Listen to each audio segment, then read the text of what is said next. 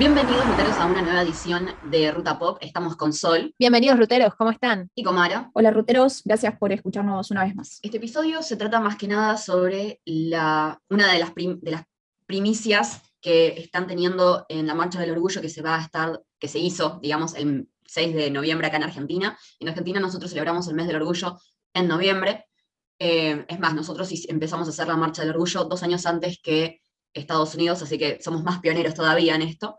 La idea es que, bueno, en esta Marcha del Orgullo, una de las primicias que están usando mm, eh, para convocarse es el hecho de que haya no solo el cupo trans, sino de que se, una de las primicias más importantes que se está tratando en la Marcha del Orgullo este año es ley integral trans, que básicamente es un reclamo para que una nueva ley auto antidiscriminatoria que la ley eh, también sea de respuesta integral al VIH, hepatitis virales, ITS y tuberculosis. ¿Qué quiere decir esto? Básicamente, una de las primicias que estaban, están usando este año tiene que ver justamente con todos los derechos eh, transgénero que capaz que están ya no están regularizados por la ley, pero tienen una ley, eh, al menos acá en Argentina. Entonces nosotros decidimos, en el primer podcast de este mes, tratar ese tema. Sol nos vino con, para variar, un, musical súper copado, y ella nos va a estar hablando de eso. Sí, así es. Eh, logré convencerlas para hablar de un musical, arre que siempre logro meterlo de alguna manera, pero que tiene que ver con estas temáticas. Eh, tendrían que haber visto la cara de Diana recién, ruteros. Eh, este es el musical Rent, que la versión fílmica o la película estrenó en 2005,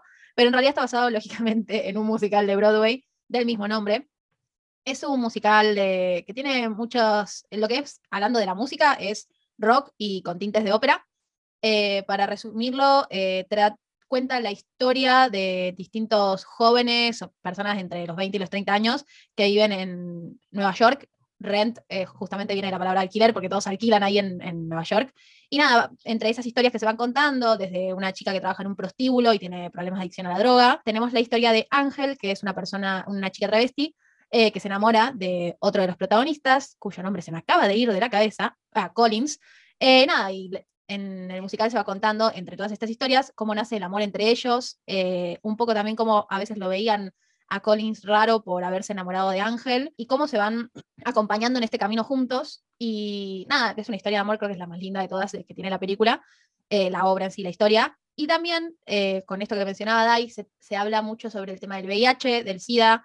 Está situada entre los 80 y los 90, una época en la cual el SIDA ya había aparecido, pero bueno, eh, lo que ocurría es que no había tantos tratamientos como hoy en día, por más que no existe una vacuna que lo evite, pero sí no había tantos tratamientos y bueno, un poco también la historia está marcada por cómo algunos personajes contraen la enfermedad, uno termina falleciendo, no lo voy a decir por si nadie lo vio, eh, y nada, me pareció que estaba buena esta historia, más allá del tema musical y eso, eh, cómo habla, por un lado, de Ángel, de cómo quiere seguir su vida y que sea respetada. Y también, bueno, el tema del VIH, cómo los afecta, que esto tiene que ver mucho con la historia del creador de la obra, que se llama Jonathan Larson, que él mismo cuenta que se basó en su propia vida, en cómo vio que tres amigos en un año fallecieron por VIH, eh, que de paso aviso está por estrenar en Netflix una película sobre el creador de Rent, eh, protagonizada por Andrew Garfield este mes. Así que nada, creo que es una película que vale mucho la pena verla, más allá del tema musical y si decimos que la música es linda, fea o lo que sea, hablar sobre la historia y cómo concientiza a través de esta película está muy buena. La verdad, eh, la súper recomiendo porque yo me la vi, eh, me parece que me la vi en HBO al final, en HBO Max. Eh, ¿Qué decirles? Trata de una situación que siempre se, se, vive desde esos años contra la discriminación, más que nada también, no solo con las personas transgénero, sino también contra las personas que contraían el VIH, eh, que ya lo habíamos hablado en otros podcasts anteriormente, en junio, que también son de, de la comunidad LGBT. Em, ahora Mara nos traía algo internacional, que también está muy bueno. No es tan sin independiente, pero eh, va más o menos encaminado. Muy Mara es la película. Eh, sí, la verdad es un clásico eh, para toda la comunidad y me parece que más teniendo el lema de, este año, creo que es clave hablar de esta película. Estoy hablando de una película que ya va a cumplir 30 años. Paris is Burning habla básicamente sobre los salones de baile de Nueva York eh, bueno, tenemos a Crystal Bella, que es, eh, bueno, reconocidísimo drag queen, que eh, entre los 70 y 80 larga su, primera, su primer salón de baile, House of La Bella, justamente, en donde, bueno, es un documental donde atraviesan, bueno, la mayoría de la gente que, que asiste y hace un recorrido sobre lo que permite y sobre lo que logró esta, esta, esta movida de los salones de baile, de cómo mucha gente que decía eh, ser homosexual empezó a darse cuenta que realmente no, no era así, eh, que, hay otros, eh, otros aspectos, hay otros géneros, y, que nada, no era, no era solo una cuestión de, de disfrazarse, sino más bien de que realmente se sentían, se sentían femeninas, se sentían mujeres, de cómo eh, la parte más jodida de ser yankee, hombre, negro y pobre, eh, realmente marca, por un lado marca todo lo hermoso que fue la liberación, darse cuenta de, absolutamente todo, de cómo arrancan las, las, peleas, las batallas de Vogue, es, es realmente eh, emocionante, ¿no? Pero al mismo tiempo te cuenta una realidad. creo que a mí, dentro de todo el relato del documental, la que más me impacta es, hay una donde un chico está hablando y empieza a decir, eh, mirá que todas estas, estas chicas que se están disfrazando y que se preparan todos los fines de semana, tienen que ir a comprar eh, ropa y no pueden porque son hombres, son negros y lo tienen que robar. Entonces ahí te das cuenta cómo nace también la cultura del corte y confección, cómo se empiezan a dar cuenta de que eh, tienen el talento, las posibilidades, va, las posibilidades no, se crean ellos las posibilidades de poder hacer su, su indumentaria y que terminó todo siendo una fiesta una fiesta donde sí, corría mucha droga, corría mucho, eran personas muy marginadas, pero que dentro de, una vida tan, tan de mierda pudieron finalmente saber quiénes eran, porque como digo, en un principio invitaban, va, se suponía que invitaban a, homosexuales, pero finalmente se dan cuenta de que no eran homosexuales, sino eran más bien eh, la comunidad trans y, y nada, está, me, pareció más que interesante hablar sobre esta película porque nos habla justamente de, como decía Sol, una época donde el VIH no era, va, hasta el día de hoy no, sigue siendo cosa, eh, una cosa floja, por decirlo así, pero realmente era una cosa muy preocupante, cómo, cómo había discriminación.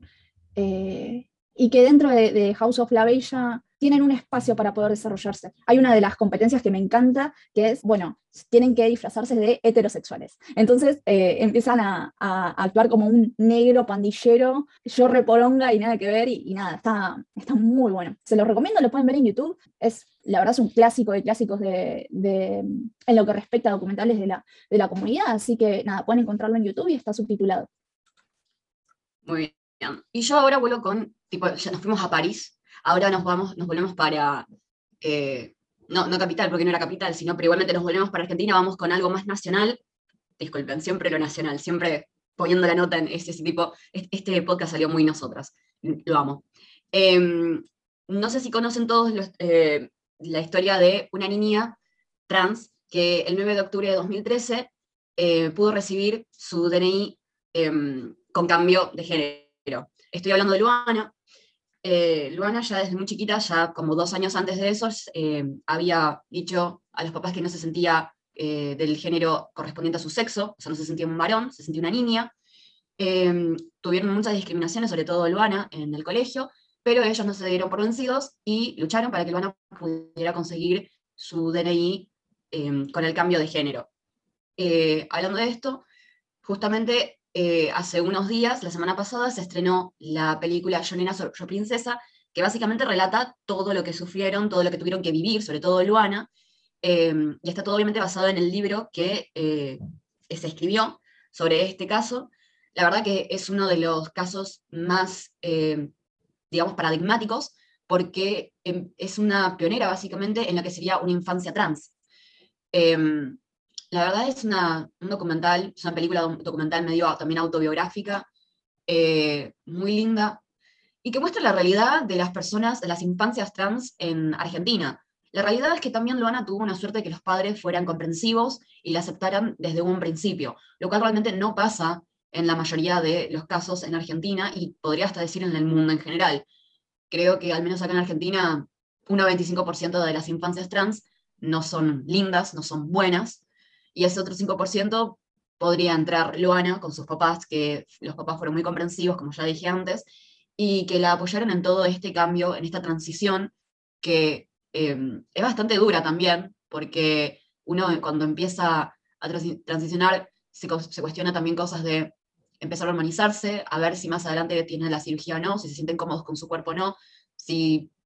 y otras cuestiones que no son tanto también físicos, sino también psicológicas, Em, así que la verdad es, me parece una, una película que, que, hay que ver, que hay que darle una gran oportunidad, sobre todo por ser argentina. Si ustedes son oyentes argentinos, por favor, apoyen esta película, porque la verdad es que nada más y nada menos hay que siempre apoyar el cine nacional argentino, que es uno de los mejores, y no tiene nada, pero nada que envidiarle al cine hollywoodense. Eh, entre otras cosas, yo hoy me vine también muy yo con una, eh, ¿cómo se llama esto? Con una recomendación de un libro que se llama Pendeja, que es de Carolina Unrein. Es un libro que básicamente es el diario de un adolescente trans. Yo les dejo con eso. Se lo súper recomiendo, es muy cortito, no, vale, no es muy caro y la verdad está muy bueno. No, le pego un par de ojeadas, no me lo leí completo, sinceramente, pero se lo súper recomiendo.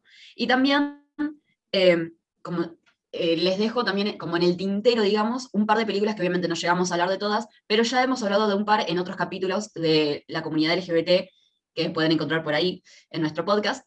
Em, una es La chica danesa, eh, protagonizada por Eddie Redmayne. Eh, otra es, Transamérica, es una película que no hemos hablado, pero igual así la hemos mencionado antes. Tomboy, también es una película que trata una de las, un poco de las infancias trans. Girl es una película nórdica que también trata todos los prejuicios que tienen eh, las mujeres trans en el mundo del ballet, por ejemplo. Una película súper clásica, Hedwig and the Angry Inch, que también la hemos hablado. Eh, Mi vida en rosa, que es una película francesa que también trata sobre la infancia trans. Tiresia, Mi deseo en tu piel, es una película que es mucho más parecida a lo que trata el tema del musical de Sol.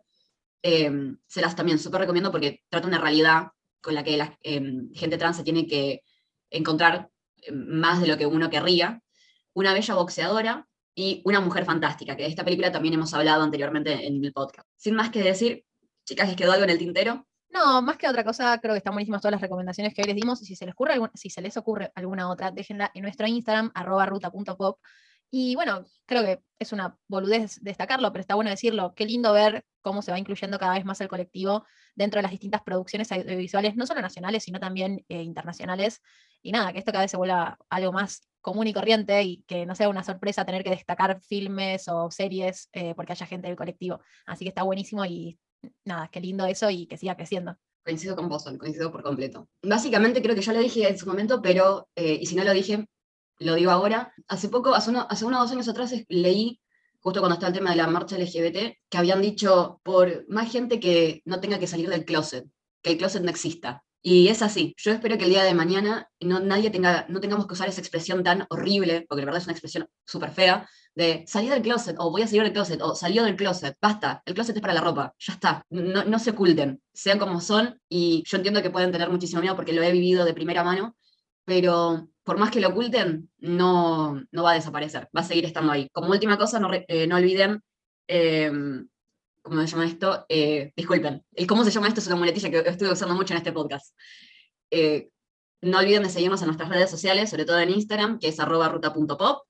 si ustedes quieren seguir, que, si ustedes quieren que nosotros sigamos haciendo estos podcasts mucho más seguidos, ayúdennos con un cafecito para las tres, a pesar de que a mí no me gusta el café, yo acepto los test, pero no importa. Un cafecito para las tres nos recontra remira ayuda, sobre todo porque siempre estamos generando sorteos y generando muchas cosas, sobre todo para, por ejemplo, en la marcha de la comunidad LGBT, estuvimos repartiendo stickers de Ruta Pop con nuestro logo, con la bandera detrás del orgullo.